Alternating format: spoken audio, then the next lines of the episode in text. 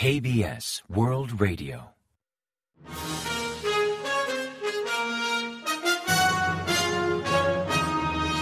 Informativo de KBS World Radio. Bienvenidos un día más al informativo de KBS World Radio. Les habla Javier Castañeda y tras el saludo les avanzamos los principales titulares del día 8 de diciembre. El gobierno ordena a los camioneros de siderurgia y petroquímica volver al trabajo. Segura alerta ante la contratación de norcoreanos con identidad falsa.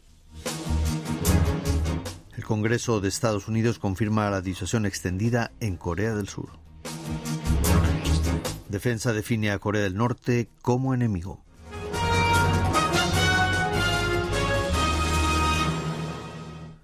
Y tras el avance de titulares les ofrecemos las noticias.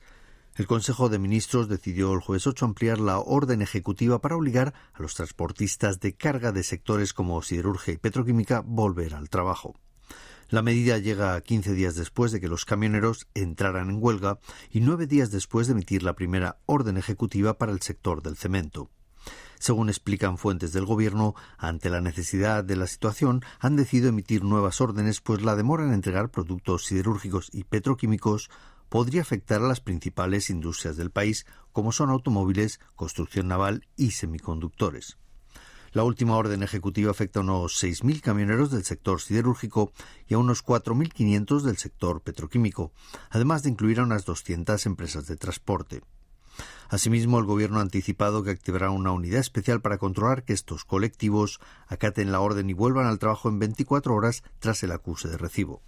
De no hacerlo podrán enfrentarse a sanciones administrativas como la pérdida de la licencia de conducir o suspensiones durante 30 días. El gobierno surcoreano ha alertado del riesgo de falsificación de identidad y nacionalidad por parte de trabajadores norcoreanos del sector TIC para introducirse en proyectos surcoreanos. Este aviso busca prevenir posibles actividades cibernéticas ilegales de Corea del Norte a fin de impedir que accedan a divisas extranjeras para ampliar su programa balístico nuclear.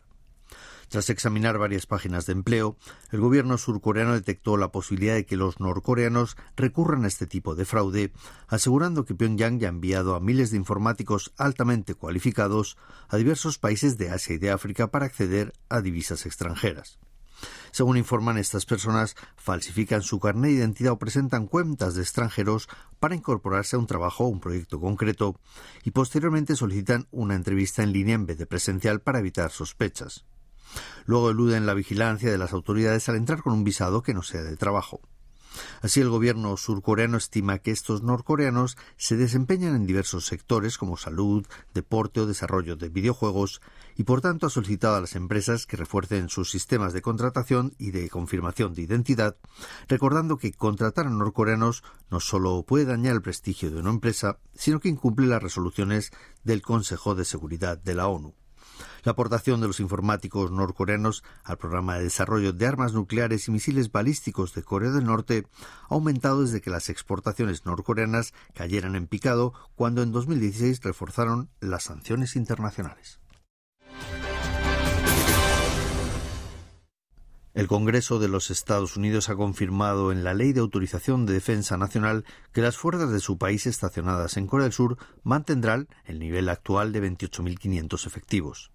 También reforzarán el apoyo militar a Taiwán, amenazado por la China continental, y excluirán a Rusia de los principales organismos internacionales como el G20 por su invasión de Ucrania. El acuerdo obtuvo luz verde el miércoles 7 hora local en el Senado y la Cámara de Representantes, confirmando la actualización con los presupuestos de defensa y seguridad para el ejercicio fiscal 2023. La Ley de Autorización de Defensa Nacional de Estados Unidos para el próximo año enfatiza, entre otros temas, la necesidad de promover aún más las alianzas del Indo-Pacífico para que Estados Unidos consiga una posición ventajosa en su rivalidad con China. Así aboga por mantener las fuerzas estadounidenses estacionadas en Corea del Sur en 28.500 efectivos y ofrecer a Seúl todos los recursos disponibles en disuasión extendida, confirmando la partida de 67,7 millones de dólares presentada por el Ejecutivo de Biden para financiar la operativa de sus tropas en la península coreana. También da al secretario de Defensa un plazo de 270 días tras promulgar la ley para presentar un informe sobre estrategias para contrarrestar la capacidad nuclear de Rusia, de China y de Corea del Norte, así como otras medidas contra misiles crucero lanzados desde submarinos. Y John Sub, ministro de Defensa de Corea del Sur, aludió al régimen norcoreano y a su ejército como enemigos de Seúl. En un seminario para promover la fuerza moral celebrado el miércoles 7 en la Asamblea Nacional, Lee recordó que Corea del Norte continúa con sus provocaciones balísticas, incumpliendo intencionadamente el acuerdo militar intercoreano firmado el 19 de septiembre de 2018. Enfatizó que aunque el sistema de armas de Seúl sea muy sofisticado y vanguardista, su efectividad se reduciría a la mitad si no logran identificar a su mayor enemigo. Respecto al comentario del ministro, la cartera anticipó que el libro blanco de 2022 de defensa, a publicarse en enero de 2023, incluirá por primera vez en seis años una expresión que define al régimen y al ejército de Corea del Norte como enemigos de Seúl.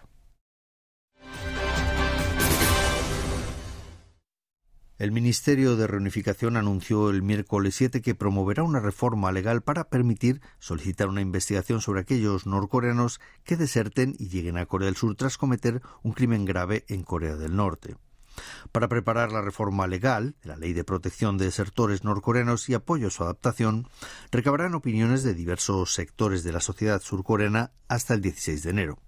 Según el borrador redactado por dicha cartera, si se descubre que un desertor norcoreano entró en territorio surcoreano tras cometer delitos graves en su país, el ministro de Reunificación podría solicitar que sea investigado. La reforma llega tras la repatriación de unos pescadores norcoreanos en el año 2019, cuando el ejecutivo de Moon Jae-in entregó a Corea del Norte, considerando que habían asesinado al resto de marineros de su barco y ante su débil voluntad mostrada de reasentarse en Corea del Sur.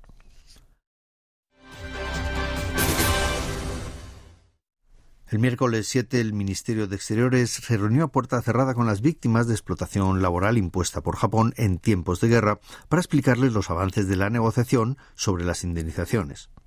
Las víctimas comentaron a KBS que So Min-jong, la nueva responsable de la Oficina de Asuntos para Asia Pacífico, les explicó que el gobierno surcoreano exhortó al gobierno de Tokio una sincera disculpa hacia las víctimas y una indemnización por los daños causados. Según afirmaron, el gobierno surcoreano intenta reducir la presión sobre las empresas japonesas implicadas como Mitsubishi y en cambio recaudar un fondo de indemnización. No obstante, las víctimas consideran que las firmas niponas deben hacer una mayor aportación al fondo y que el gobierno de Tokio debe ofrecer una sincera disculpa por los errores cometidos durante la época colonial.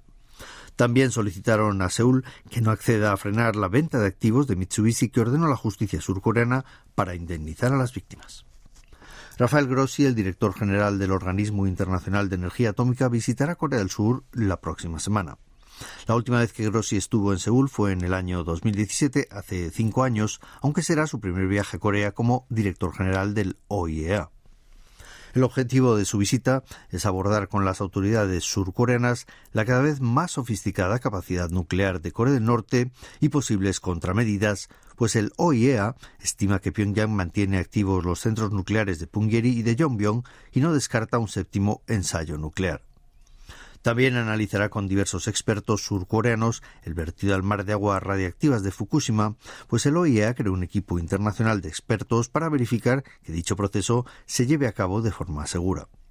Aprovechando su visita, Grossi asistirá el día 14 a la ceremonia de fin de obras del reactor Sinhanul 1, ubicado en la localidad de Uljin, al sureste de Corea, que empezó a operar el día 7 de diciembre. Y ahora pasamos a ofrecerles el pronóstico del tiempo. Para el viernes 9 se espera un día nublado en todo el país, incluso con previsión de lluvia y nieve a primeras horas de la mañana en la zona central. El mercurio oscilará entre menos 3 grados centígrados y 6 grados de mínima en la mañana y entre 7 y 14 grados de máxima por la tarde. La calidad del aire será mala y con alta concentración de smog al sur de Gyeonggi y también en Chuncheon, así como en Gwangju, en Cholla del Norte y en Daegu, aunque el resto del país mantendrá nivel normal. Y a continuación comentamos los resultados del parqué. El Kospi, el índice general de la bolsa surcoreana, cerró el jueves 8 a la baja por quinto día consecutivo ante la salida de los extranjeros. Concretamente perdió un 0,49% respecto al miércoles hasta finalizar la jornada en 2.371,08 puntos. En tanto, el COSDAC, el parque automatizado, retrocedió un 0,78% hasta culminar la jornada en 712,52 unidades. Y en el mercado de divisas la moneda surcoreana se apreció frente a la estadounidense, que perdió 3,7 unidades hasta cotizar a 1.318 wones por dólar al cierre de operaciones.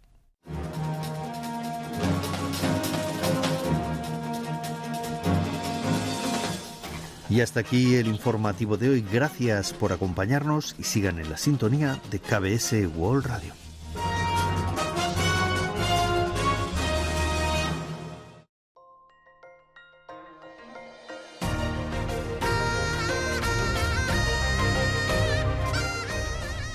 Acaban de escuchar el podcast de KBS World Radio.